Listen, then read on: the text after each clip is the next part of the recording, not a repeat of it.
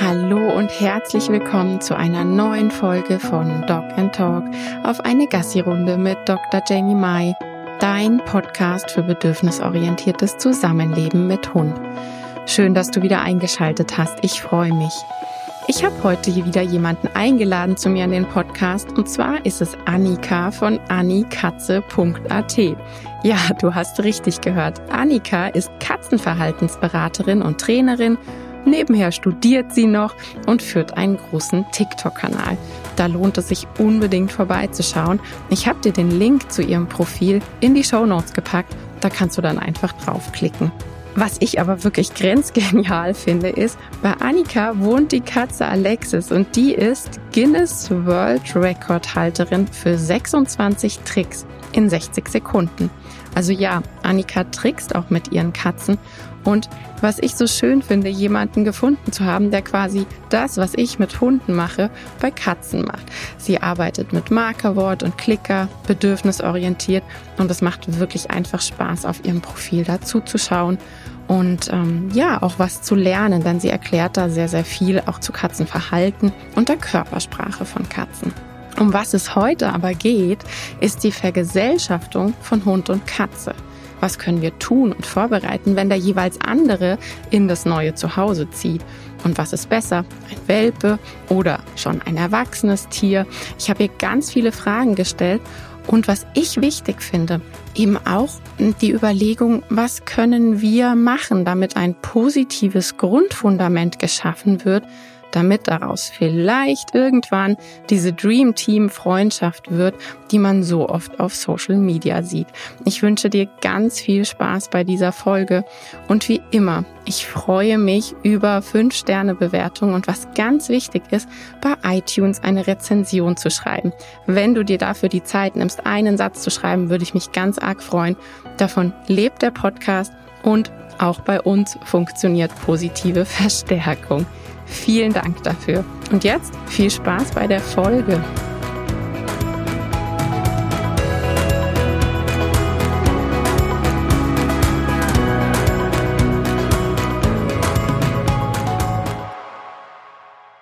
Hallo Annika, ich bin so, so froh, dass du die Zeit gefunden hast und wir einen Termin gefunden haben für diesen speziellen Podcast. Also ich weiß ganz genau, ich habe ähm, letzte Woche habe ich es auf Instagram gepostet, dass du zu mir in den Podcast kommst und das waren ganz viele, juhu, endlich was zu dem Thema, weil ich dazu so oft Fragen habe.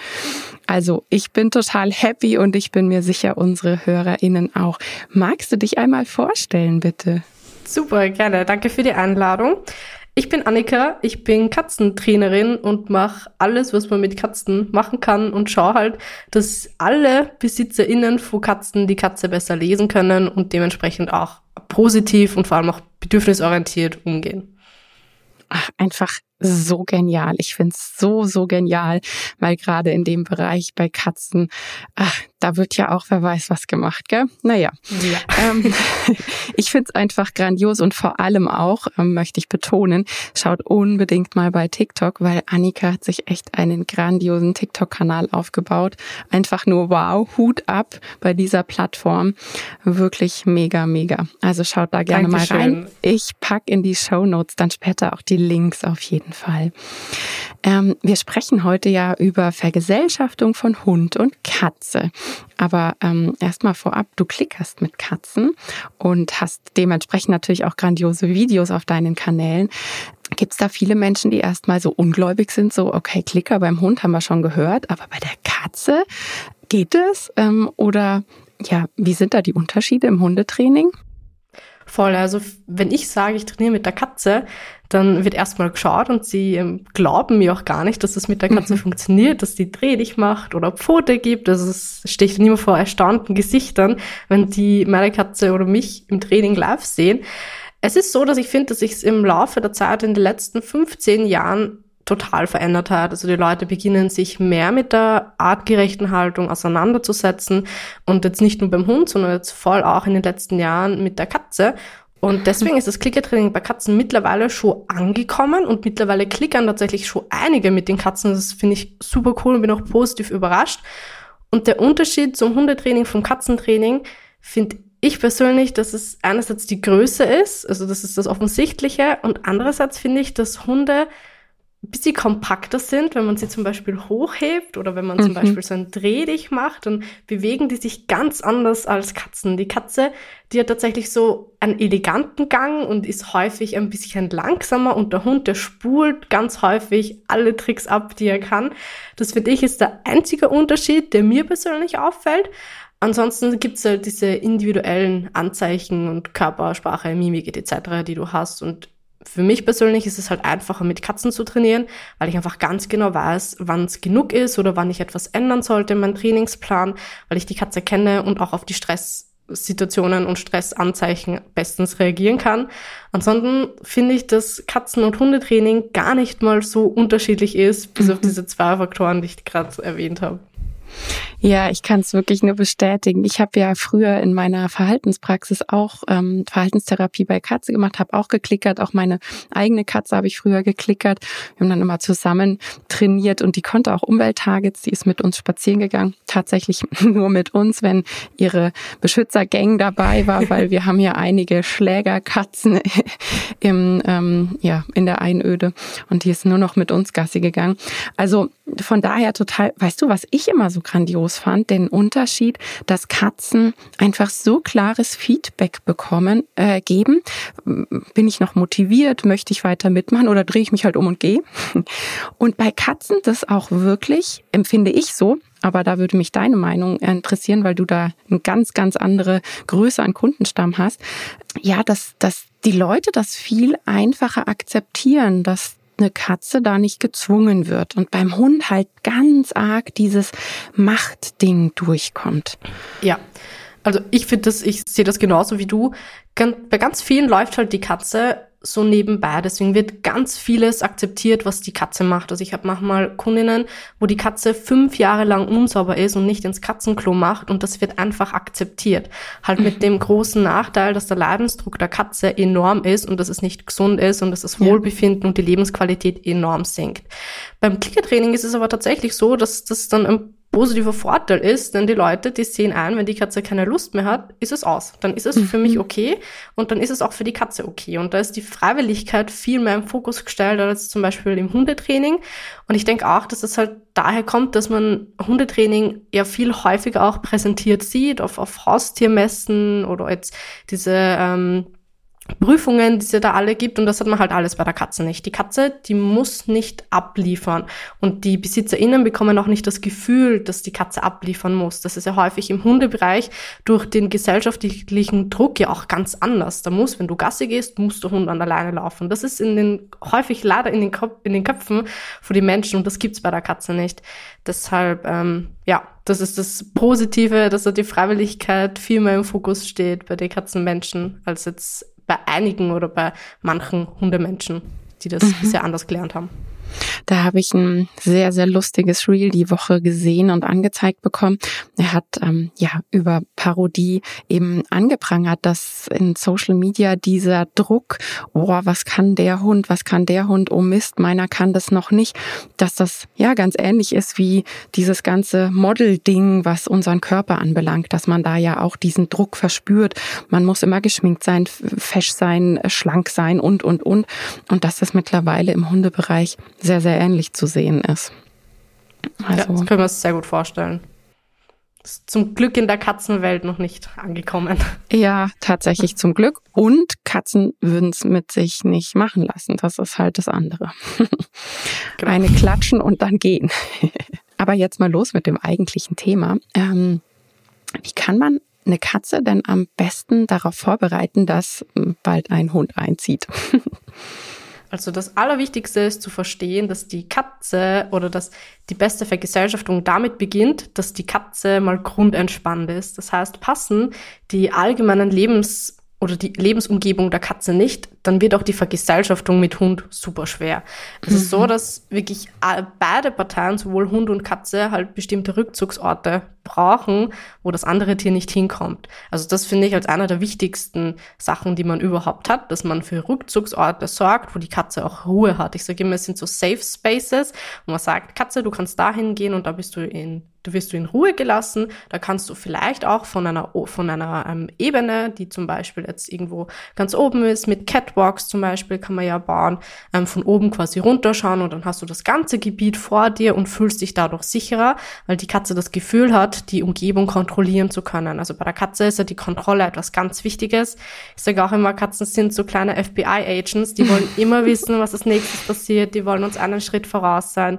Und daran sollte man wirklich immer denken. Wir sollten Struktur vorab schaffen und wir mhm. sollten ähm, einfach schauen, dass die Katze bestimmte Rückzugsorte hat, die ähm, die sie auch aufsuchen kann. Also nicht, dass ich jetzt einen Kratzbaum herstelle, der in einer Ecke steht, wo die Katze nicht hinkommt, sondern dass ich zum Beispiel den mhm. Kratzbaum in einen Raum stelle, wo ich mich auch häufig aufhalte, vielleicht mit Blick nach draußen an einem Fenster und wo ich den Kratzbaum aber auch in meiner Spielroutine oder in meiner Futterroutine einfach mit einbaue, so dass wir da gleich mal einen positiven Kontext haben. Denn solche Safe Spaces, die sollen ja nicht zusätzlich Angst machen, sondern die mhm. sollen dafür sorgen, dass sich die Katze positiv fühlt und die sollen schon, wenn die Katze dort oben ist, das Gefühl geben, dass die Katze die Kontrolle hat und auch das Gefühl geben, dass sie in Sicherheit ist.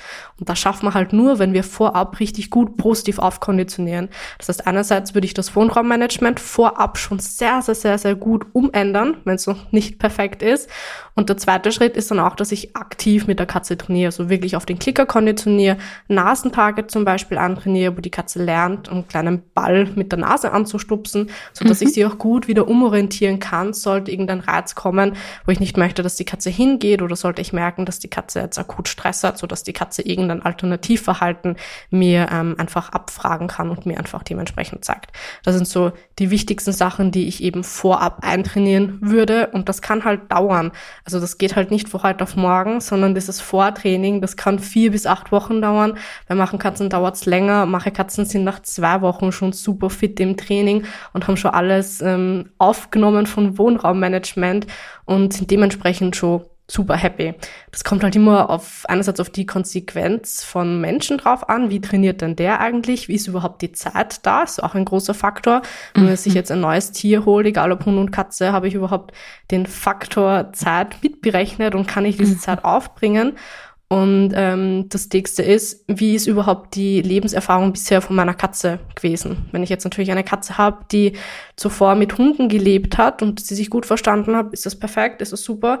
Wenn ich allerdings eine Katze habe, die noch nie irgendein anderes Tier außer die Katze gesehen hat, dann kann es durchaus sein, dass es sich halt das Training ein bisschen ähm, erschwert oder ein bisschen schwieriger ist. Da muss ich natürlich viel mehr Zeit dementsprechend ähm, aufbringen, sodass die Zusammenführung für Gesellschaften gut funktioniert. Mhm. Du hast ähm, angesprochen, so Kratzbaum und Co. eben diese 3D-Ebene. Und das passt perfekt dazu, dass ich immer sage, wir müssen schauen, dass die Rennstrecken den Hunden genommen werden. Ja, wo sie so richtig Fahrt aufnehmen können.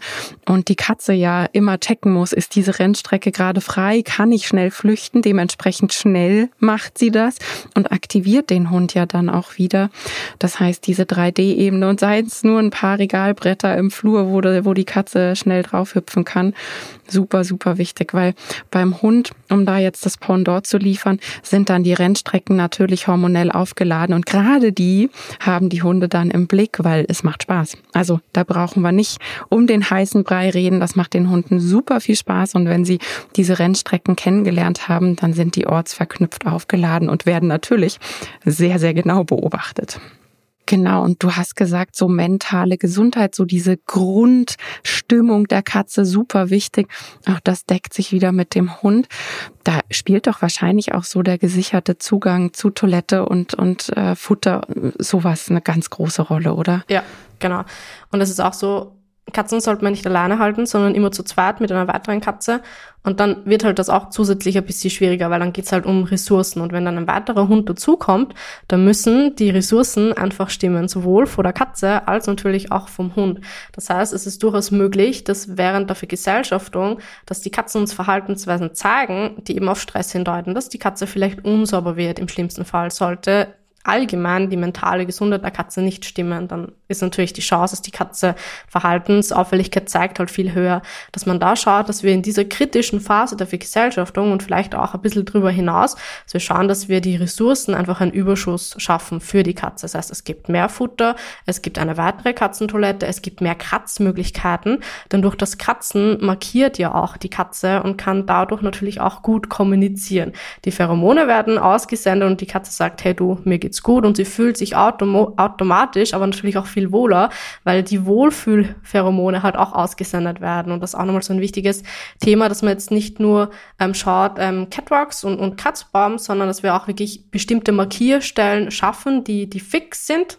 Kann auch nur einfach eine bestimmte fixe Katz extra Katzstelle sein, die man zum Beispiel an die, an die Ecke klebt. Oder mhm. ähm, irgendeine Bürste, die man wo dran klebt, wo sich die Katze mhm. mit dem mhm. Gesicht dran schmiegen kann. Ähm, das wäre alles halt so zusätzlich wichtig für die, für die Kommunikation. Aber wie du auch sagst, ähm, Katzenklo ist auch, denke ich, ein großes Thema mit, mit Hund. Die Hunde mhm. finden das ja, denke ich, sehr interessant. Und sehr lecker. Ja, genau. ja. Und ähm, da wäre es halt sinnvoll, wenn man vielleicht einen Bereich hat, wo der Hund vielleicht nicht hin kann oder wo der Hund nicht permanent Zugang hat ähm, und wo die Katze halt äh, das Katzenklo hat. Aber dass man zusätzlich schaut, dass wenn man mehrere Wohnebenen hat, dass auf Minimum einer Ebene ein Katzenklo tatsächlich ist, damit die Katze immer einen Zugang hat und jetzt nicht irgendwo hochlaufen muss, ähm, um dann eben das Klo aufzusuchen, gerade mhm. wenn sie vielleicht akut Stress hat oder wenn es ihr aktuell nicht ganz so gut geht. Und oft kommt ja dann, oder ich weiß nicht, ob dann die Lösung häufig ist im Hundebereich, dass man so Haubenklos oder so Hop-In-Klos nimmt, sodass der Hund nicht zu ganz dran kommt. Nicht? Sehr gut. Denn so Haubenklos und Hop-In-Klos sind für Katzen echt der Horror. Also auf sowas sollte man nie zurückgreifen, wenn man denkt, das ist eine gute Lösung.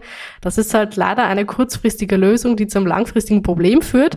Es wird kurz funktionieren, dass die Katze drauf geht, aber es ist halt nicht artgerecht und nicht ideal für die Katze. Hey, wie Deshalb, das stinkt, nennen ja. wir es doch beim Namen. Das ist doch einfach ja. die Hölle, ja. wenn man da aufs Klo gehen muss, ja. Also und ähm, nein, Hunde strecken da dann trotzdem den Kopf bis sonst wo rein und kippen das Ding halb um. Ähm, je nach Größe des Hundes ganz klar. Da ist jetzt ähm, die Größe beziehungsweise in dem Fall die Kleine ähm, der limitierende Faktor. Wir haben das immer so gemacht oder das ist immer mein Rat für ähm, die KundInnen, dass ich sage, ein Türgitter nehmen und ähm, eine Strebe rausnehmen, so dass die Katze durchschlüpfen kann, der Hund aber nicht. Und das dann eben vor einen Raum. Klassisch ist ganz oft so die Gästetoilette, wo das gemacht wird oder eine Abstellkammer, ähm, dass man da dann dieses Türgitter einzieht, wo die Katze dann dieses diesen Bereich für ihre Katzentoilette hat und der Hund nicht hinterher stiefeln kann. Sehr gut, finde ich eine gute Idee. Man könnte vielleicht auch schauen, dass man es vielleicht auch an einen erhöhten Platz gibt. Das genau. ist für Macherkatzen ungewohnt, weil sie nicht erhöht ähm, pinkeln. Ähm, aber es wäre auf alle Fälle auch eine weitere Möglichkeit, so dass man da mehr Auswahl für die Katze hat. Mhm. Zum mhm. Beispiel. Kommt natürlich ja, dann auch wieder auf die Größe des Hundes drauf an, wenn der Hund sehr groß ist. Wird genau. das vermutlich auch umhauen. Aber wenn man jetzt einen kleinen Hund hat, ist es dann auf alle Fälle eine Lösung. Die man machen könnte. Ich glaube auch, da gibt's immer viele Managementlösungen. Ich habe auch Kunden, die haben in die Terrassentür dann so, ein, so eine Katzenklappe eingezogen und die Katze geht dann immer raus auf, die, auf den Balkon und hat da das Katzenklo stehen, was dann für alle Beteiligten angenehm ist, weil der Geruch dann eben auch draußen ist und die Katze dann wirklich ihre Ruhe hat da. Was hältst du von dem klassischen Tipp? Ich glaube, wir kennen ihn alle. Die Katze auf den Arm nehmen, wenn sie dann ähm, ja sich greifen lässt und dann wird sie dem Hund hingehalten, damit der mal Hallo sagen kann. Ja, ich glaube, man kann eine Vergesellschaftung nicht schlechter starten, als wenn man das macht. ähm, ich sehe das zwei ganz große Problematiken. Die erste Problematik, man achtet überhaupt nicht auf die Gefühle und Emotionen der Katze. Die Katze mhm. ist dieser Situation einfach ausgesetzt und kann nicht klar kommunizieren und ist auch mit mit, ihm, mit ihrer selbst einfach vermutlich komplett überfordert in dieser Situation und weiß gar nicht, ähm, was dann passiert. Mhm. Und daraus resultiert auch gleich mein, mein zweiter Punkt, und zwar, dass die Verletzungsgefahr für den Menschen und auch für den Hund und auch für die Katze enorm hoch ist, weil die Katzen, die werden sich vermutlich dann, wenn man sie wie, wie so ein Baby nimmt, vermutlich dann richtig hochreißen, auf, den, auf die Schulter drauf, die Krallen einsetzen, vielleicht auch gegen das Gesicht zum Beispiel beißen und Katzenbisse und Kratzer sind enorm gefährlich. Da sollte man immer schauen, dass man ähm, das ärztlich durchchecken lässt. Und dann springt die Katze weg und läuft weg und das kann natürlich dann auch für den Hund das die Animation sein, nachzulaufen. Das heißt, es ist insgesamt eine Situation, die ich so nie, nie, nie, nie, nie ähm, anfangen würde, sondern ich würde mit einer Gittertür arbeiten, mit vorab mit einem Geruchsaustausch und würde alles sehr, sehr, sehr ruhig machen und nicht, dass ich beim ersten Aufeinandertreffen, wo der Hund vielleicht fünf Minuten neu dazukommen ist, gleich die Katze hole und sage, hey du, da hast du einen neuen Freund, eine neue Freundin, findest du das nicht toll? Ähm, wird sie vermutlich nicht toll finden. In 99 Prozent der Fälle. Ja, ich schätze auch. Der erste Eindruck zählt. Das finde ich dabei so wichtig, dass wir uns das immer wieder klar machen. Der erste Eindruck ist der erste Eindruck und Hunde riechen ja, wenn sie in die Wohnung kommen, dass da noch jemand ist. Also gerade bei den Geruchsorganen eines Hundes muss der eine Katze nicht ins Gesicht gedrückt bekommen, um zu wissen, dass an diesem Ort eine Katze lebt. Und ähm, ja, wie du sagst, dieses Ruhige, das ist so, so wichtig. Und diese Verletzungsgeschichte, ich habe da meinen Vater im Kopf, der nicht das gemacht hat. Er hat unsere Katze gerettet vor einem Hund, der sie angefallen hat und äh, ist dann hingespurtet und hat unsere Katze dann eben auf den Arm genommen und schnell unter die Jacke gepackt, weil der Hund ihn weiter attackiert hat. Und mein Hund, mein Papa sah wirklich aus wie durch einen Fleischwolf gezogen. Also der hatte den kompletten Oberkörper zerfetzt von der Katze. Aber natürlich in dem Fall war das total richtig, weil er hat sie damit gerettet. Ähm, also in, ja, ich kann dir da nur zu 100 Prozent recht geben, dass ich finde alleine schon die Erregungslage. Wir müssen uns ja auch aus Hundesicht jetzt wieder klar machen. Wir wollen mit dem Tier, dem Objekt, was auch immer wir dem, wir dem Hund da zeigen wollen. Wir, wir verknüpfen eine Erregungslage. Und wenn von Anbeginn die Erregungslage hoch ist, so oh, Aufregung, was ist es, dann haben wir erstmal diese Erregungslage mit der Katze verknüpft und werden ganz schön dran arbeiten müssen, dass das dabei rauskommt, was wir uns nämlich eigentlich wünschen, dass der Hund entspannt ist in der Nähe der Katze, dass die zwei eine entspannte Zeit miteinander haben zu Hause. Also da Total. immer wieder dieses Erregungslage wird mit Situationen verknüpft. Eben auch, dass die Katze auf meinem Arm, was ja in unserem Alltag durchaus auch normal ist, dass die Katze auf dem Arm schläft, ja, dass sie bei uns liegt. Das sind ja dann später Bilder, wo der Hund ruhig sein soll und nicht vor lauter Aufregung draufhüpfen soll. Ja, wie würdest du es starten? Du hast jetzt schon so ein paar Sachen gesagt mit Geruchsaustausch. Lass uns da noch mal näher hingehen, weil ich glaube, das ist super interessant. Ja, also für mich wäre es, es kommt natürlich darauf an, wer zuerst kommt, Katze oder Hund. Wenn mhm. jetzt die Katze ähm, schon mal zu Hause ist und der Hund neu dazu vergesellschaftet wird, kommt es halt auch darauf an, ob es ein Welpe ist oder ob es ein, ob es schon ein ausgewachsener Hund ist. Denn mhm. Welpen sind halt tatsächlich unberechenbar ähm, für die Katze und jetzt nicht nur im ersten Moment oder in den ersten Trainingseinheiten, sondern vermutlich im Laufe des ganzen Jahres, ähm, weil die einfach so flink sind und so, so ein Floh herumspringen, sage ich jetzt mal. Aber das wirst du besser wissen. Ähm, aber es ist so, dass man natürlich für Ruhe sorgen kann. Also Ruhe ist das Allerwichtigste bei einer Zusammenführung. Jetzt nicht nur die Ruhe, ausgesehen von Hund und, und Katze, sondern die Ruhe auch von mir, von, von mhm. mir als Mensch. Denn wir, die Katze spiegelt unser Verhalten eigentlich permanent wieder. Und merkt die Katze, dass für uns etwas nicht okay ist und dass wir aufgeregt sind, ist die Chance super hoch, dass die Katze dann auch natürlich mit eher nervösem Blick auf den Hund schaut. Und da mhm. haben wir mhm. wieder die konditionierten Emotionen. Also dann ist es natürlich nicht ein ganz guter Start in die Vergesellschaftung. Ein bisschen nervös sein ist ja vollkommen okay, das ist ja voll menschlich, aber ich sollte jetzt nicht über drüber etwas Riesiges draus machen, dass jetzt plötzlich ein Hund da ist, sondern ich sollte eher ruhig sein und eher mit, ähm, ja, mit Gelassenheit in die Vergesellschaftung gehen, aber trotzdem im Hinterkopf einfach einen Plan haben.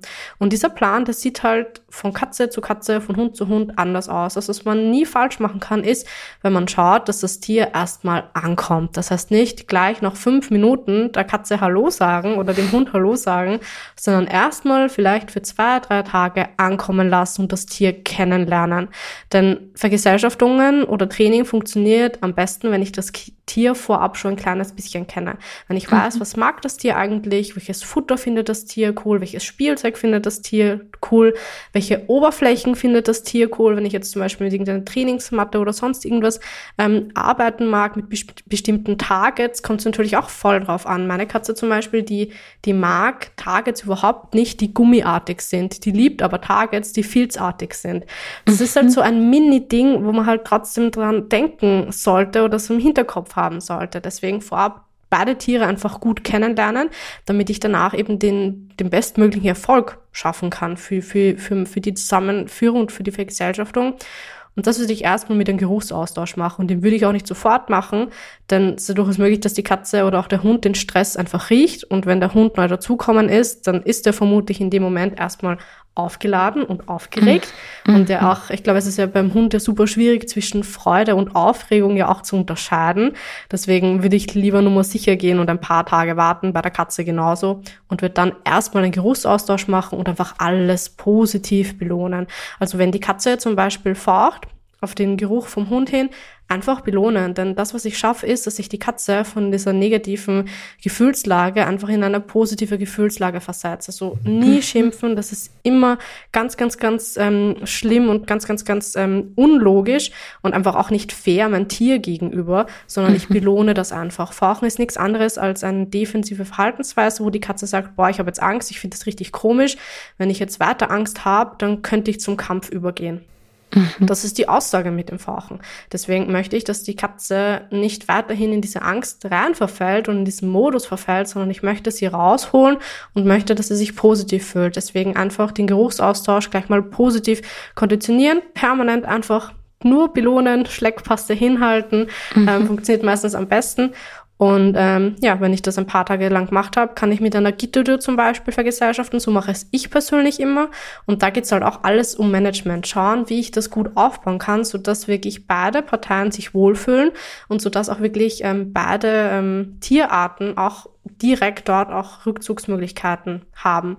Und dass wir da auch wieder schauen, dass jetzt nicht der Raum clean ist, sondern dass wir da Polster hinlegen, Yogakissen hinlegen, Schachteln hinlegen, sind für, ist für Katze immer gut, Schachteln, ähm, Katzentunnel und für, für einen Hund vielleicht Schleckspielzeuge könnte ich mir gut vorstellen oder sonst halt irgendetwas, wo es nicht direkt aufeinander geprallt werden, die, die Tierarten, sondern wo es trotzdem auch kommunizieren können, aber sich trotzdem auch rausnehmen können aus dieser Situation selbstständig.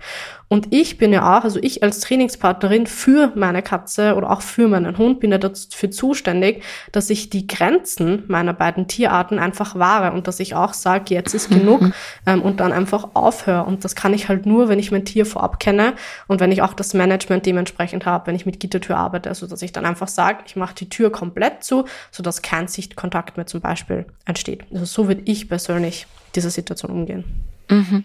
Ich finde es noch super wichtig, den Hund am Anfang echt an der Hausleine zu haben. Da gibt's ja so dünne, ähm, ja, sie heißen wirklich Hausleinen und das finde ich super wichtig, damit man, selbst wenn es dann doch mal so einen kleinen Ausreißer gibt, wo man merkt, oh, jetzt war ich doch einen Schritt zu nah dran, dass der nicht gleich hinhüpft, weil das sind dann diese Momente, wo es einfach eskaliert, die Katze dann doch Geschwindigkeit weghüpft. Geschwindigkeit ist natürlich gerade bei jungen Hunden was sehr aktivierendes und dann sind wir da in einem Bereich, Bereich, der gar nicht so toll ist. Ich finde es auch mit einer Gittertür immer grandios. Perfekt natürlich, wenn man zu zweit ist, zwei Tiere, zwei Menschen, jeder auf einer Seite mit seinem Tier klickert und ein bisschen trainiert und Futter, ganz viel Futter. Du hast die Schleckmatte gesagt, finde ich grandios, weil so kann man das, wenn man zum Beispiel einen Welpen hat und eh so einen, so ein Achteck-Welpengitter im Wohnzimmer stehen hat, zum Beispiel, wo der Welpe nicht raus kann, dann kann man mit dem Welpen da drinnen sitzen, während die Katze einfach erkundet und in ihrem ganz eigenen Tempo selbstbestimmt in voller Selbstwirksamkeit schauen kann, so wie sie möchte. Ja. ja. Du hast vorhin gesagt, je nach Alter des Hundes, ich kann es nur bestätigen. Ja, Welpen, ich sage immer depperte Erwartungsunsicherheit auf vier Beinen.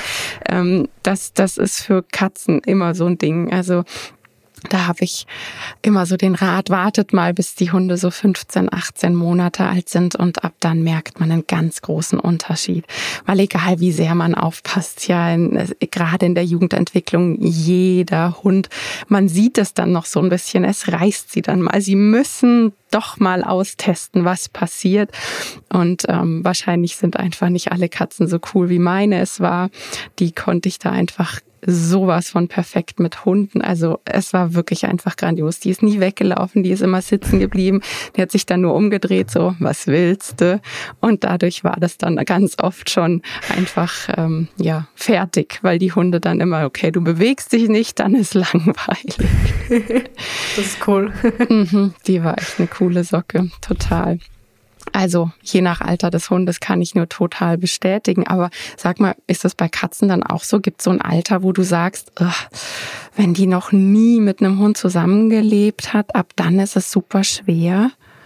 Also ich finde allgemein die soziale Kompetenz vor der Katze die entwickelt sich ja eigentlich im Laufe des ersten Jahres und auch aufgrund von der Epigenetik habe ich jetzt zum Beispiel Katzen, die ähm, von, wenn ich jetzt eine Rassekatze mir zum Beispiel hole und die Rassenkatzen haben seit ewiger Generation keine Katzen kennengelernt, keine anderen Hunde, Entschuldigung, kennengelernt, dann ist es auch nochmal zusätzlich etwas anderes. Wenn wir jetzt eine Tierschutzkatze haben, wissen wir das nicht. Also das ist dann offen, mhm. das ist dann relativ ja, genau. ähm, wurscht. Ähm, aber es stimmt schon, wenn, also ich sage immer, wenn die Katze älter als ähm, 10, 12 Jahre alt ist, dann muss ich mir mhm. wirklich überlegen, ob es wirklich logisch ist, das zu tun, ob es ein Benefit für die Katze ist, als auch ähm, für mich und für den Hund, wenn ich da jetzt einen Hund oder, oder eine, eine weitere Katze, ganz egal was es ist, dazu vergesellschafte. Denn dann ist es durchaus schon schwierig, wenn die Katze zum Beispiel kein positives ähm, Training kennt, wenn das Wohnraummanagement noch nicht stimmig ist.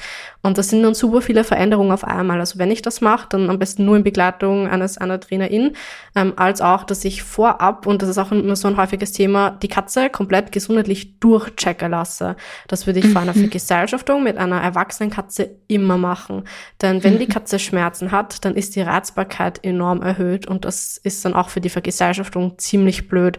Wenn die Katze von der Gesundheit nicht fit ist, dann kann ich die Vergesellschaftung nicht vergessen, aber es ist schon so, dass ich weniger Erfolg habe vermutlich oder dass dann die Beziehung der Tiere einfach nicht hundertprozentig gut ist, weil die Katze Schmerzen hat. Und Katzen sind meist im Verstecken vor ah, Schmerzen oh, Wahnsinn. und halt mhm. halt auch die die Unfähigkeit, Schmerzen nicht wirklich ausdrücken zu können oder nicht uns verbal sagen zu können, finde ich persönlich ist halt keine Entschuldigung, dass man nicht danach gräbt oder danach sucht. Deswegen vorab immer einen, einen wirklich kompletten medizinischen Check würde ich immer empfehlen bei der Katze und dann drei Wochen später, wenn das Management alles stimmt, den Hund dazu holen, wäre zum Beispiel ähm, dann ideal. Also nicht Check machen und morgen kommt gleich der Hund. Das wäre nicht so ideal. Mhm. Ähm, mhm. aber das würde ich auf alle Fälle auch andenken. Ja, super wichtiger Tipp. Und das mit den Schmerzen ist, wie beim Hund, da rede ich mir ja auch immer wieder den Mund fußlig, dass man Schmerzen checken soll. Und Katzen sind da ja wirklich nochmal eine, also nochmal deutlich krasser als, als Hunde, was das Verstecken anbelangt. Mir fällt gerade noch eine Sache ein, so der Klassiker, ja, die Katze soll den Hund halt mal erziehen, dann schießt die dem eine und dann hat er das schon verstanden. Das heißt, so Situationen, die man ähm, ja so richtig hervorbringt, ja, den Hund mal hinrennen lassen und dann kriegt er mal eine geschossen, dann merkt der sich das. Sag mir dazu mal die Katzensicht. Also die Katze wird halt wieder einer Situation ausgeliefert, die sie nicht kontrollieren kann. Ähm, natürlich, sie könnte flüchten, aber das Flüchten wird vermutlich den Hund noch mehr animieren, nachzulaufen, kann ich mir gut vorstellen. Ähm, und es ist halt so, ich füge halt nichts Positives dazu, sondern aktiv und ich finde es noch viel schlimmer, wenn ich das bewusst mache, füge ich etwas Negatives hinzu, damit die Katze oder der Hund lernt, etwas nicht zu tun. Und ich frage mich halt, wieso? Weil wieso soll mein Tier lernen, etwas nicht zu tun, wenn das Tier auch lernen kann, etwas Positives zu tun? Das ist immer so mein Hintergedanke. Mhm. Und ja ich achte halt wieder überhaupt nicht auf die Emotionen und die Katze findet das nicht toll. Die Katze ist nicht dazu da, andere Tiere, ganz egal, ob es jetzt ein Kitten ist, ob es ein Hund ist oder ob es Kinder sind, ähm, zu erziehen. Bei Kindern ist es ja auch häufig ein Thema. Das Kind soll lernen, dass die Katze nicht anfassen soll. Ja. Und, dann, dann schnappt die Katze hin. Naja, ähm, ist mhm. für, für, für alle Parteien einfach nicht gut und nicht logisch. Und das, was ich daraus habe, ist nicht, dass die Katze den Hund erzieht, sondern ich habe eine beziehungsgestörte Katze, gegenüber dem Hund und es wird definitiv nicht so sein, dass ich dadurch die Beziehung fördere oder dass die Beziehung besser wird, sondern sie wird massiv schlechter. Kommt das nochmal vor ja. und zwar aus, ähm, als, aus Unabsichtlichkeit oder einfach als, ähm, weil es einfach passiert, dann habe ich halt ähm, das Problem, dass die Katze lernt, dass der Hund blöd ist. Und hat die Katze schon mal erklärt, dass Hunde blöd sind, dann funktioniert das Zusammenleben sehr, sehr, sehr schlecht, weil das wirkt sich halt auf den Hund wieder aus, weil die Katze schlägt dann den Hund permanent. Das heißt, der Hund lernt auch, dass die Katze blöd ist. Mhm. Und da kommen wir so in einen Teufelskreis hinein, der dann sehr schwer wieder aufzubrechen ist. Und es ist kein fairer Umgang und es ist auch kein respektvoller Umgang. Mhm. Denn ich habe mich für die Tiere entschieden und nicht, die Katze hat nicht gesagt, hey, Besitzerin, kannst du mal meinen Hund holen? Oder der Hund hat auch nicht gesagt, hey du, ich hätte gern ein süßes Kätzchen. Ähm, so ist das nicht. Und auch dieser, häufig ist ja auch dieser Gedanke, ja, die, die Katze sieht den Welpen als Mama an also die, als, als Kind an und sie ist quasi die Mama mhm. oder auch umgekehrt. Mhm. Und das ist halt nicht so. Das hat, ähm, das ist halt so eine Vermenschlichung, die man sich halt häufig vorstellt und schön findet, aber es ist nicht die Realität. Es sind zwei verschiedene Tierarten, die gemeinsam kommunizieren können, wenn sie die, die Sprache ähm, erlernen im Laufe der Zeit. Und wir haben aber diese Situation erschaffen und nicht die Katzen. Und wir sind dafür zuständig, dass wir die Grenzen, wie gesagt, ich wiederhole mich, aber dass wir die Grenzen der Tiere wahren und dass wir sagen, mhm. wann genug ist. Und dass beide Parteien einfach glücklich leben können. Und dass beide Parteien auch keinen Stress ausgesetzt werden.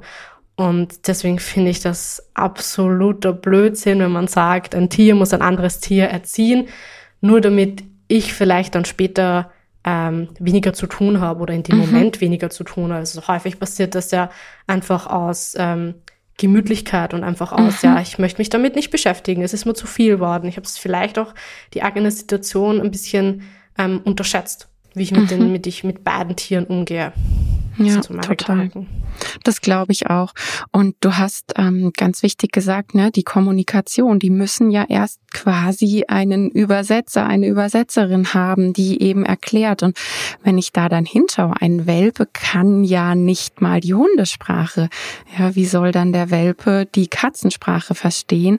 Weil ich kenne das auch eben nur aus der Hundeperspektive und kann das so bestätigen, dass entweder Hunde sofort Panik haben und ab dann wirklich extrem hohe Erregungslage haben, je nach Entwicklungsstufe dann in den Bereich kommen von ich will vertreiben, was dann für die Katze wieder problematisch ist.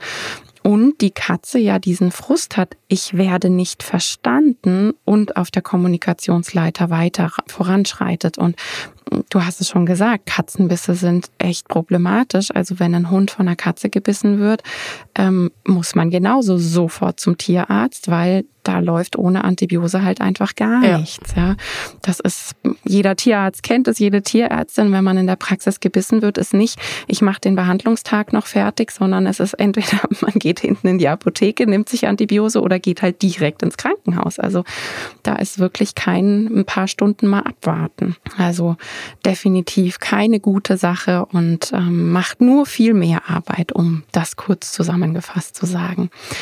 Jetzt das Umgekehrte. Gibt es denn Möglichkeiten, die Beziehung zu stärken oder auch Übungen, wo du sagen würdest, das ist ganz, ganz förderlich für beide Parteien? Ja, also ich finde, wie gesagt, wenn Wohnraummanagement alles top ist, dann kann ich halt auch aktive ähm, Trainingseinheiten setzen, damit die Beziehung besser wird oder dass ich die Beziehung in der, während der Vergesellschaftung einfach aufbaue. Das wäre zum Beispiel das Prinzip Klick für Blick bei Katzen. Jedes Mal, wenn die Katze zum Hund schaut, gibt's ähm, eine Belohnung. Zuerst ähm, den Klick, also ein Markerwort. Ich kann ja da gerne auch, bei mir im Training gibt's immer so zwei Codewörter. Das eine Codewort ist Achtung, das andere Codewort ist Top. Top sage ich immer, wenn ich die Beziehung zwischen meinen Katzen, also unter meinen Katzen oder auch zwischen Hund und Katze verbessern möchte. Die wissen jedes Mal, wenn ich Top sage, bekommen sie etwas Positives und zwar immer etwas anderes, das, was ich gerade da habe. Manchmal ist es Distanzvergrößerung, das heißt, ich gehe mit meiner Katze weiter zurück. Wenn es jetzt so ist, dass das genau das ist, was die Katze haben möchte in dem Moment, ähm, mhm. dann ist es das. Manchmal ist es auch einfach nur 0815 Futter.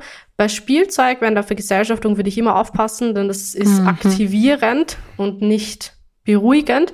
Das heißt, ähm, da würde ich, wenn dann vermutlich eher Katze, Minze oder Baldriankissen zum Beispiel ähm, einsetzen. Da muss ich halt vorab schauen, wie die Katze darauf reagiert. Also wenn die Katze dann die fünf Minuten kriegt und wild durch die mhm. Wohnung hetzt, würde ich es nicht verwenden. Wenn die Katze aber einfach nur sich dran schmiegt und dran schlägt und eigentlich relativ ruhig danach ist, dann ist es eigentlich ein perfektes ähm, Trainingsmittel oder eine perfekte Belohnungsart. Mhm. Und das konditioniere ich eben mit verschiedenen Belohnungsarten. Da mache ich Klick für Blick. Jedes Mal, wenn die Katze den Hund anschaut, gibt es eben mein Codewort, das top heißt, und danach gibt sofort irgendetwas Positives. Und das ist halt auch so ein langwieriger Prozess, das kann ich eigentlich immer machen. Also auch wenn die Vergesellschaftung schon abgeschlossen ist und das ist halt einfach eine Beziehung, die nicht ganz so gut ist zum Hund oder auch zur Katze, kann ich das immer machen. Also das muss ich jetzt nicht fünf Wochen lang machen und dann ist aus, sondern das mache ich persönlich bei meinen drei Katzen und die kennen sich jetzt äh, mittlerweile schon seit vier Jahren. Ähm, also der, Jüng mhm. der zweitjüngste ist vier Jahre alt und die älteste ist bei mir zehn Jahre alt die, mit denen mache ich das immer noch. Also die kriegen das jedes Mal immer noch mit immer wieder mal Futter, wenn sie sich gegenseitig anschauen. Wenn sie einen Nasenbussi zum Beispiel geben, finde ich auch ganz toll, wenn sie Geruchaustausch mhm. machen, wenn sie sich aneinander schmiegen, dann sage ich einfach irgendetwas, ähm, muss jetzt nicht immer das Codewort top sein. Ich manchmal sage ich einfach nur, alles gut, hast du super gemacht. Einfach nur, dass ich für mhm. eine zusätzliche positive Stimmung sorge. Denn das möchte ich ja. Ich möchte, wenn sich die Katzen ähm, mit dem Hund gegenseitig begegnen, möchte ich, dass sie in eine positive Stimmung verfallen. Ich möchte, dass der Hund für die Katze Freude bedeutet oder Spaß vielleicht auch, äh, wenn sie miteinander spielen, aber in erster Linie Freude und etwas Positives und nichts Negatives und Unsicheres. Und das schaffe ich, indem ich einfach nur schon den Anblick des Hundes positiv konditioniere. Und ähm, das Codewort Achtung zum Beispiel, das sage ich immer dann, es ist jetzt ähm, nicht direkt im Kontext mit der Vergesellschaftung, vielleicht eher ein bisschen später. Ich sage immer Achtung, wenn ich weiß, es kommt etwas, was ich nicht mehr ähm, managen kann und es könnte mhm. der Katze Angst machen. Also wenn ich zum Beispiel sehe, dass die Katze in der Tür steht und von hinten kommt der Hund mit dem Spielzeug angelaufen ähm, und die Katze sieht das nicht, würde ich Achtung sagen, damit ich die Katze mhm. kurz mal warne, dass da etwas kommt und nicht die Katze überrumpelt wird von der Situation, sondern die Katze dann vielleicht schon aufs, auf den Kasten hochspringen kann, auf den Catwalk hochspringen kann und sich in Sicherheit begeben kann. Also diese zwei Codewörter ähm, oder Markerwörter kann man natürlich auch sagen, ist egal, das ist einfach nur ähm, eine Kommunikationsart, Art, wie man mit der Katze umgeht, würde ich auf alle Fälle aufbauen. Positiv. Super. Mhm. Das sind so, was ich sagen kann. Ja, total schön. Finde ich super toll. Ähm, ich achte immer drauf, dass es viele so Situationen gibt, wo die Katze oder eben auch der Hund nebensächlich ist. Ja, eben, ich hatte es vorhin schon gesagt, mit einer Schleckmatte und ähm, der Hund ist beschäftigt und die Katze läuft nebenher rum und kriegt die Katze natürlich so im Augenwinkel mit, aber sie ist Nebensache und nicht im Fokus. Und das finde ich immer ganz wichtig, dass es eben nicht, sobald die Katze in die Tür kommt, ist so ja. kawump die Erregungslage, Voll. der Fokus da, sondern dieses Nebensächliche. Ja, das finde ich auch super wichtig, denn in der Gesellschaft Bewirtschaftung üben wir häufig dieses gemeinsame Sein und dann lenken wir häufig permanent ab, aber wir lassen die Tiere nicht miteinander kommunizieren, nicht positiv mhm. miteinander kommunizieren. Und dann könnten ja die Tiere theoretisch ja auch lernen, dass sie permanent abgelenkt werden, wenn das andere Tier in der Nähe ist, wenn ich das mhm. immer in der Situation so mache. Und das finde ich dann auch manchmal ein bisschen kritisch, denn wenn ich nicht zu Hause bin oder wenn ich einfach die Katzen und den Hund miteinander kommunizieren machen lassen möchte, dann kann ich nicht permanent ab- und umorientieren. Deswegen denke ich, dass dieses ähm, nebensächliche Dabeisein, einfach nur das Dasein und nichts machen, auch etwas ist, was sich immer wieder mal positiv ähm, bestärken wird. Ganz egal, ob es jetzt ein Loadboard ist, dass ich sage, super gemacht, fein gemacht, ähm, alles gut, oder ob es jetzt wirklich ähm, Markern und ähm, sofort Belohnung geben ist, es ist mir grundsätzlich egal. Ich will halt nur für positive Stimmung sorgen. Wie ich das mache, ist halt jeden selbst belassen. Ähm, und es ist natürlich auch so, dass es ähm, auch auf die Katze und auf den Hund draufkommt. Was mag meine. Katze eigentlich? Was ist toll? Was finden die labernd? Und ja. ja, also auch dieses Dabeisein finde ich wichtig. Und später, wenn es ja gut läuft, kann ich ja auch zum, zum Beispiel gemeinsame Trainingseinheiten machen, wenn es gut läuft. Gemeinsame Klicker-Trainingseinheiten. Das ähm, beide Katzen ähm, und der eine Hund oder vielleicht auch nur eine Katze und der Hund zum Beispiel auf Targets laufen in entgegengesetzte Richtungen. Wäre zum Beispiel ein cooles Trainingsziel, dass ich die Katzen ähm, und den Hund wegschicke oder dass ich Katze und Hund in die Boxen schicke. Kann ich Transportbox-Training mhm. positiv zum Beispiel Voll. aufbauen. Ähm, solche Sachen könnte ich dann zum ja. Beispiel machen. Oder gemeinsam ja, dreh dich machen, so Synchrontricks oder so irgendwas. Genau, sowas, ich mache das auch total gerne mit einem Futterautomaten, wenn man halt sagt, ja, ich kann meinen Hund aber noch nicht wegschicken. Mit dem Futterautomaten geht es super schnell, weil die ja ganz schnell draus haben, wo denn das Futter wartet und dann eben Abstand aufbauen. Da gibt's ganz, ganz tolle Möglichkeiten. Voll schön. Ähm, was würdest denn du sagen persönlich? Was ist leichter, neuer Hund zu Katze oder neue Katze zu Hund? Ich glaube, dass es darauf ankommt, ob das welches Tier schon Katzen kennt. Also es ist ein, wenn die Katze schon, schon Hunde, wenn ich schon einen Hund habe und die Katze Hunde kennt, ist es natürlich einfacher, wenn ich die Katze dazu vergesellschafte, als wenn ich jetzt eine Katze habe, die keinen Hund kennt. Mhm. Ähm, das ist, finde ich, ist ein, ein, ein wichtiges, ähm, ein, wichtiges, ein wichtiges Thema. Ansonsten, finde ich, kommt es auch darauf an, wie sind eigentlich die Haltungsbedingungen von, von der Katze. Ja. Ich würde sagen, dass Freigängerkatzen es einfacher haben während einer Vergesellschaftung als reine Wohnungskatzen, die vielleicht auf 50 Quadratmeter wohnen, wo vielleicht noch ein großer Hund dazukommt, wo das ähm, Wohnraummanagement nicht gut stimmt, dann würde ich es sehr schwierig finden. Ich würde jetzt aber auch keinem raten, dass er die Wohnungskatze rauslässt, weil ähm, Freigängerkatzen sind einfach solchen Gefahren ausgesetzt. Das ist ein Wahnsinn. Das würde ich jetzt auch nicht empfehlen. Wenn man zum Beispiel einen gesicherten Balkon hat oder einen gesicherten Garten hat, den man sichern kann vorher und die Katze dann dadurch raus kann, denke ich, dass es Freigängerkatzen auf alle Fälle viel einfacher haben als ähm, Wohnungskatzen, weil die Freigängerkatzen, die kennen halt Hunde auch vom Gassi gehen, von den mm. HundebesitzerInnen. Mm. Ähm, die kennen andere Tiere, die wissen, dass es nicht nur Katzen gibt, sondern Mäuse, ähm, Vögel, Hunde etc. Mm Das ist ein, ein, kleines bisschen einfacher. Aber ähm, schlussendlich kommt es darauf an, erstmal, ob das Tier schon Katzen kennt. Dann nehme ich natürlich ähm, das Tier, was bereits Katzen kennt ähm, oder Hunde kennt. Und ähm, das zweite Ding ist, wie sind überhaupt die Lebenserfahrungen? Also ich würde zum Beispiel, wenn ich, wenn ich einen Hund ähm, habe und mich dazu entscheide, eine Katze dazu zu vergesellschaften, sollte ich natürlich, wenn dann zwei Katzen dazu vergesellschaften, das ist auch immer so ein großes Thema, weil der Hund ist kein artgerechter Sozialpartner für die Katze. Also Katzen brauchen auf alle Fälle eine andere Katze, um glücklich zu sein. Und da stellt sich halt dann die Frage, ob ich dann tatsächlich ähm, eine Tierschutzkatze nehme, die schon zehn Jahre alt ist, die keinen Kontakt zu Katzen hatte. Das würde ich dann vermutlich eher nicht empfehlen, weil es einfach mhm. super schwierig ist und weil ich dann auch die Gewissheit brauche, dass ich die Katze wieder zurückgeben kann, mhm. ähm, so dass die Katze wirklich dann auch die Chance hat auf ein glückliches Leben, sollte es mit dem Hund eben nicht zusammenpassen. Oder ich entscheide mich halt dann für sehr junge Katzen, wo es dann vielleicht auch zusätzlich nochmal einfacher ist, die soziale Kompetenz ähm, ein bisschen auszuweiten, wo es vielleicht auch einfacher ist, ähm, das Training ähm, irgendwie mit der Katze durchzuführen, wo es auch einfacher ist, das ähm, von, von den Bewegungen her vor der Katze, wo die Katze auch wirklich so Catwalks noch annimmt, weil sie einfach keine hm, Probleme mit dem Bewegungsapparat haben. Mhm. Also das sind alles so Faktoren, die ich mir vorab überlegen würde.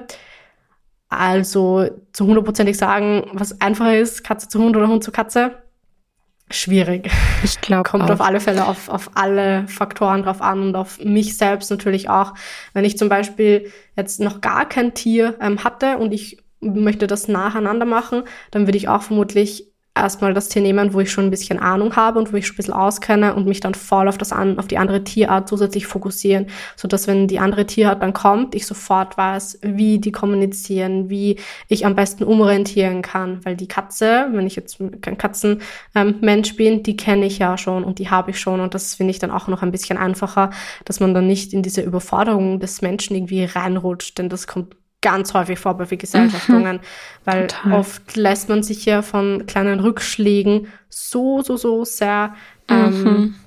Es nimmt einen so sehr mit, was es gar nicht muss, denn das nächste Training ist wieder eine andere Chance. Dann schaue ich, dass ich einfach mein Kriterium und mein, Ziel einfach viel, viel, viel ähm, niedriger setze und eigentlich fast gar keine Erwartungen habe. Nur die einzige Erwartung, die für mich immer wichtig ist, positiv bleiben und schauen, dass beide Tierarten nicht in großen Stress verfallen. Du hast halt leider immer ein bisschen Stress dabei, das kannst du nie vermeiden, aber wie gesagt, wieder wir sind dafür verantwortlich, wie sich unser Tier fühlt. Und ich denke, dass das ein wichtiger Punkt ist, den man auf alle Fälle beachten sollte, wenn man sich eine Tierart zulegt, ganz egal ob Hund oder es Katze ist. Ja, weil das einfach so eine klassische Frage ist, aber du hast es ganz perfekt gemacht, dass es eben so, so viel Individualität ist, dass es da keine 0815 Antwort gibt, so wie immer die Hoffnung ist, wenn ja. diese Frage im Fragensticker ist äh, auf Insta oder so. Das, ähm, ja, also ich persönlich muss sagen, dass ich, also ich habe beides schon kennengelernt. Ich hatte einen Hund, meine damalige Tierschutzhündin, und habe eine Katze geholt aus der Klinik bei uns. Die war in einer Medikamentenstudie und die habe ich dann übernommen, weil ich mich im Nachtdienst auch ihr immer angenommen hat. Das war eine sogenannte Kave-Katze, also die hat alle Menschen gebissen, angeblich, mich nicht. Und sie war auch die liebste Katze, die ich in meinem Leben ever kennengelernt oh. habe. Und ähm, die wollte mein großer Bruder haben. Das heißt, ich habe sie mit zu mir in die Studentenbutze genommen und dachte, komm, eine Nacht pennt die im Flur und im, im Bad und morgen nehme ich sie mit und dann fahre ich sie zu meinem Bruder. Und ähm, die Tür war dann kurz offen, dann hat sie sich sofort zu meiner großen, riesigen, über 30 Kilo Tierschutzhündin gepackt und hat angefangen, die zu schlecken. Meine Hündin war total schockiert und ist so aufgestanden und in den Flur geflüchtet und die Katze ist ihr hinterhergelaufen und hat nicht abgelassen. Und ähm, die zwei waren dann so schnell innerhalb von Stunden irgendwie ich habe da meinen Bruder angerufen und gesagt, es tut mir total leid, ich kann dir leider die Katze nicht hergeben. Die bleibt bei mir und so war es dann. Also wir haben die behalten und das war für immer einfach das Dream Team. Und ähm, ja, ich ähm, kann es mir aber auch total gut vorstellen, so wie ich es von der Kindheit kenne, weil ich bin mit Hund und Katze aufgewachsen, dass eben, wenn der Hund schon ruhig ist und einfach so die Grunddinge, Kissentraining und eben auch Klickertraining, Ruhesignale und, und, und, dass dann ähm, zwei junge Katzen, so war es dann damals bei uns, dass das super gut geklappt hat. Ja, aber eben, wie du sagst, extremst individuell. Und mit einem Welpen, wenn man einen Hundewelpen dazu holt, dann ist es echt eine Nummer, einfach diese Rennstrecken und, und das sich klar zu machen, dass Katzen das nicht witzig finden und dass so kein Spiel forciert wird, sondern jagen. Und umgekehrt, wenn man zwei Katzenwelpen holt, dann ja, wird's lustig Tag ja. und Nacht. Man sollte sich darauf einstellen, dass das ähm, echt eine Hausnummer ist, einfach, es wenn man zwei Katzenwelpen ja. holt. Es ist beides unfassbar anstrengend. Sie sind süß, aber es ist enorm anstrengend, beiden ja. Tierarten gerecht zu werden, das und auch ähm, allgemein zwei Kitten sind nochmal ganz anders als ein Einzelkitten zu haben. Ähm, das ist ja. auch nochmal anstrengend. Und da geht's halt auch wieder um Ressourcen. Habe ich überhaupt alle Ressourcen? Jetzt nicht nur vom vom finanziellen her, sondern halt auch wirklich von der Zeit her habe ich die Ressource Zeit, mich um beide Tierarten gut kümmern zu können. Habe ich die Zeit auch in das Training zu investieren und jetzt nicht nur ins Einzeltraining von Hund oder Einzeltraining Katze, sondern wirklich für beide Tierarten. Das ist mhm. auch nochmal was anderes. Denn natürlich ist es einfacher zuerst im, oder wichtig im 1 zu 1 zuerst mal bestimmte Sachen einzutrainieren. Klicker, Targets, ähm, bestimmte ähm, Wortsignale, Ruhesignale, Entspannungssignal zum Beispiel. Aber das dann halt auch einzusetzen, ist wieder etwas anderes und zu schauen, mhm. wo setze ich das überhaupt ein? Habe ich die Zeit, das einzusetzen? Ähm, und habe ich den Kopf dafür, das einzusetzen? Und bin ich selbst auch ein Ruhepol? Also ich finde, wir Menschen sollten immer so ein, so ein Ankerpunkt für unsere Katzen und auch für den Hund einfach sein. Sie sollen sich auf uns verlassen können. Immer, in jeder Situation. Und das ist nochmal super wichtig. Total. Das ist echt eine ganz, ganz, ganz wichtige Sache. Ähm, was mir auch immer wieder mal auffällt, ist, dass manchen, die vorher eben nur so mit Hund zusammengelebt haben, spätestens bei der Urlaubsplanung auf einmal merken, wow, ich habe eine Sache nicht bedacht. Eine Katze kommt nicht einfach mal zack mit ins Auto und fährt irgendwie auf den Campingplatz, sondern man hat dann wirklich, ähm, bei mir war das auch immer so ein Vertrauen. Wem vertraue ich meine hm, Katze an? Ja, ja wem traue ich das überhaupt zu, dass er sich ordentlich um meine Katze kümmert? Und Voll. ähm, also das muss man unbedingt alles im Blick behalten. Ja, total, weil nur einmal füttern kommen ist halt nix. Also nee. das sollte man tatsächlich ähm, wirklich schauen, dass man einen guten KatzensitterInnen einfach hat, die, und vielleicht sogar am besten wäre es natürlich Familienmitglieder, die die Katze bereits kennt, die vielleicht ein paar Tage dann tatsächlich bei einem selbst ähm, daheim schlafen und ähm, dann eben so den Sozialkontakt noch zu Menschen haben und aber nicht permanent alleine gelassen werden. Das ist halt auch, stimmt, Urlaubsplanung ist tatsächlich dann für Hundemenschen, die Katzen bekommen, dann nochmal ganz anders. Weil mhm. bei mir ist es halt so Intus. Also wenn ich in den Urlaub ja. fahre, dann schaue ich immer nie länger als drei Tage oder vier Tage und ich schaue halt immer, dass irgendjemand dann bei mir schlafen kann oder bei mir sein kann, den die Katze vorab auch schon kennengelernt hat. Also nicht, dass ich mhm. irgendjemanden hole, die Katze keiner kennt. Das ist halt dann auch, stimmt, das ist auch nochmal etwas komplett ähm, anderes dann für, für Hundemenschen. Das habe ich gar nicht ja. gedacht. Mhm. Das ist es echt. Ich hatte im Studium da halt total Glück, weil meine Katze ist über die Balkone rechts und links zu meinen ganz, ganz lieben Nachbarinnen. Die eine Nachbarin war dann sozusagen meine Ersatzoma. Zu der hatte ich ein ganz, ganz enges Verhältnis und ähm, die hat sie dann immer übernommen, weil da war sie tagsüber sowieso, wenn ich in der Uni war, nicht da war, dann ist sie immer rüber über den Balkon gestravanzt und hat an der Balkontür geklopft und hatte da sozusagen ihre zweite Wohnung und das war halt immer cool. Ähm, aber das ist ja, dieses, das ist super praktisch, ja. dieses Glück ist nicht normal und ähm, da muss man sich auf jeden Fall kümmern. Ja. Natürlich, wenn ich jetzt zum Beispiel Kitten, also eins möchte ich sagen, wenn man zum Beispiel Kitten hat, kann man natürlich auch dieses Autofahren und dieses Urlaubfahren auch positiv eintrainieren. Das, so ist es ja nicht. Mhm. Das geht halt mit, mit Kitten oder sehr jungen Katzen. Aber halt, wenn ich jetzt eine zehnjährige Katze habe, ist es halt super schwierig. Aber wie gesagt, wenn ich bereits eine zehnjährige Katze habe, dann bin ich es eh gewohnt, mit den Urlaub fahren. Ähm, aber so Kitten kann man auch gerne, wenn man es positiv aufbaut und gut aufbaut, auch eintrainieren mit Geschirrtraining, ähm, Autofahrtraining, Transportbox-Training. Ist es durchaus auch möglich, dass man die Katze mit am Campingplatz nimmt und auf sich habe ich tatsächlich schon mal gesehen im Urlaub, dass Leute es dabei hatten und ich kenne es von meinen Eltern. Meine beiden Eltern sind eben totale Katzenmenschen. Bei uns waren zuerst Katzen und die sind mit ihrem Kater Peter immer in den Urlaub gefahren. Der war überall Super dabei. Cool. Ja. Aber ich glaube auch, das ist mittlerweile super selten. Und ja, auch, also ich hätte einfach Schiss auch am Campingplatz. Da bin ich immer schon mit den drei Hunden im Stress und schau, wo, wo rennt wieder irgendwie ein Hund ohne Leine, der gerade ähm, ja, ja, unkontrolliert da rumrast. Ich hätte da total Schiss, muss ich also echt ich würd, sagen. Ich würde die Katze dann auch nicht frei laufen lassen, sondern vielleicht so einen kleinen Zaun mitnehmen, den die Katze ja. nicht drüber springen kann und nur halt unter Aufsicht dann, dass die Katze dann in diesem Bereich ist und ansonsten halt schauen, dass ähm, die Katze von bestimmten Reizen und anderen Personen einfach sicher ist mit dem mhm. Camping. Ist halt dann auch die Frage, wie man das dann kühlt, das Campingauto, das dann permanent laufen lässt und die Katze eh keinen Hitzeschlag erleidet, wenn ich dann Gassi bin mit dem Hund oder sonst irgendwas. Gibt aber Standklima. Ähm, also ja, unser, perfekt, super. Wir hatten, ähm, als wir noch ein Wohnmobil hatten, auch wegen der Hunde einfach ja. hatten wir Standklima und dann natürlich das Thermometer vor der Kamera stehen, damit ja. wir auch ja mitbekommen. Oh Gott, was sind wir für Checker? damit wir auch ja mitbekommen, dass mit der Klimaanlage alles gut läuft, weil das war immer so meine Horrorvorstellung. Verstehe genau. ich absolut. ja, man sieht schon, wenn man Tiere hat und äh, Overchecker ist, dann hat man alles im Kopf. Oh Gott. Ich würde sagen, das war echt eine proppenvolle Folge mit ganz, ganz vielen Infos. Ich bin so happy, dass du dir die Zeit genommen hast. Vielen, vielen Dank. Echt ganz tolle, wichtige Sachen dabei. Danke dir, Annika. Gerne, es hat mich sehr gefreut. Und wie gesagt, wenn du Kontakt zu Annika aufbauen möchtest, dann schau in die Show Notes. Da findest du die Links zu ihr. Bis nächste Woche. Tschüss. Tschüss, Annika. Tschüss.